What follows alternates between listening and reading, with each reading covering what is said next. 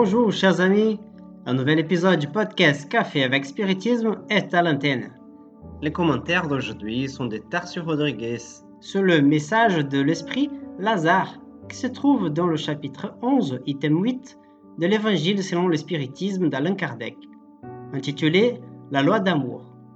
Il dit ceci L'amour résume la doctrine de Jésus tout entière, car c'est le sentiment par excellence, et les sentiments sont les instants élevés à la hauteur du progrès accompli.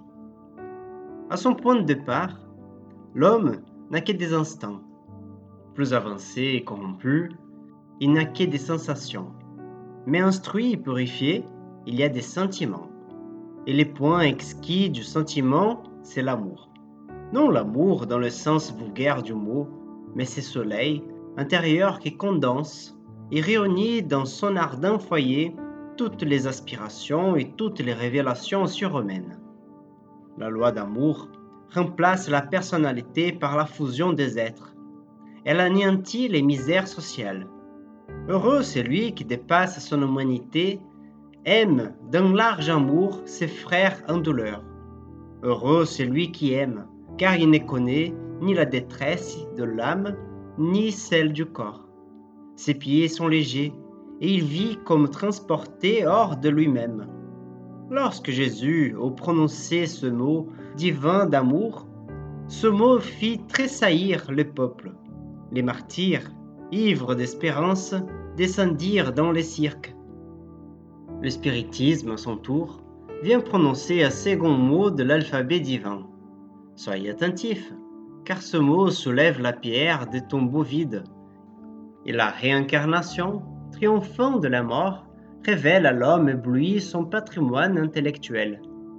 Ce n'est plus au supplice qu'elle le conduit, mais à la conquête de son être, élevé et transfiguré. Le sang a racheté l'esprit, et l'esprit doit aujourd'hui racheter l'homme de la matière. J'ai dit qu'à son début, l'homme n'a que des instants.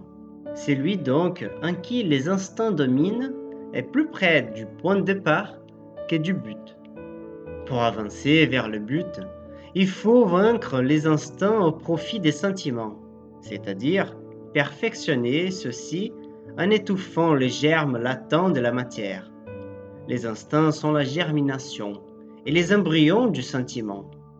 Ils portent avec eux les progrès comme les glands recèlent le chêne et les êtres les moins avancés sont ceux qui, ne dépouillant que peu à peu leur chrysalide, demeurent asservis à leurs instants. L'esprit doit être cultivé comme un champ. Toute la richesse future dépend du labour présent, et plus que des biens terrestres, il vous apportera la glorieuse élévation. C'est alors que comprenant la loi d'amour qui unit tous les êtres, vous y chercherez les soives jouissances de l'âme qui sont le prélude des joies célestes. Nous savons, par la maxime dictée par les esprits, que hors la charité point de salut. Alors, cela veut dire que l'amour et la charité sont des sentiments nobles par lesquels nous pouvons atteindre les sommets de l'évolution et libérer notre propre âme des vicissitudes et des faiblesses. Et c'est parce que l'amour est le grand sentiment qui dirige la vie que Lazare va nous apporter un deuxième mot de l'alphabet divin, qui est la réincarnation. Afin de clarifier le thème, nous utiliserons les paroles de Jésus aux disciples André et Jacques contenues dans le livre Bonne Nouvelle, du titre originel Boa pas encore traduit en français. Lorsqu'il dit Le corps est un habit il appartient à l'homme. Tout vêtement de matière finit par être détérioré, mais l'homme, qui est le Fils de Dieu, trouve toujours dans son, âme, dans son amour les éléments nécessaires pour changer la tenue. La mort du corps est ce changement indispensable, car l'âme marchera toujours à travers d'autres expériences, jusqu'à ce qu'elle obtienne l'indispensable provision de lumière pour la route définitive dans les royaumes des dieux, avec toute la perfection conquise sur le chemin difficile. Nous comprenons donc que l'amour est inséparable de la réincarnation, car c'est le mécanisme le plus efficace et le plus miséricordieux pour nous permettre de nous renouveler sans souffrir avec les erreurs du passé. C'est en se réincarnant que nous changeons nos vêtements corporels et oublions temporairement les erreurs commises en gardant tous les talents inhérents, fruits de notre travail intérieur. Nous laissons derrière nous ce qui est mauvais et nous gardons ce qui nous est utile. Il s'agit sans aucun doute d'un mécanisme d'une extrême complexité, mais nous comprenons qu'il est d'un grand amour et sagesse.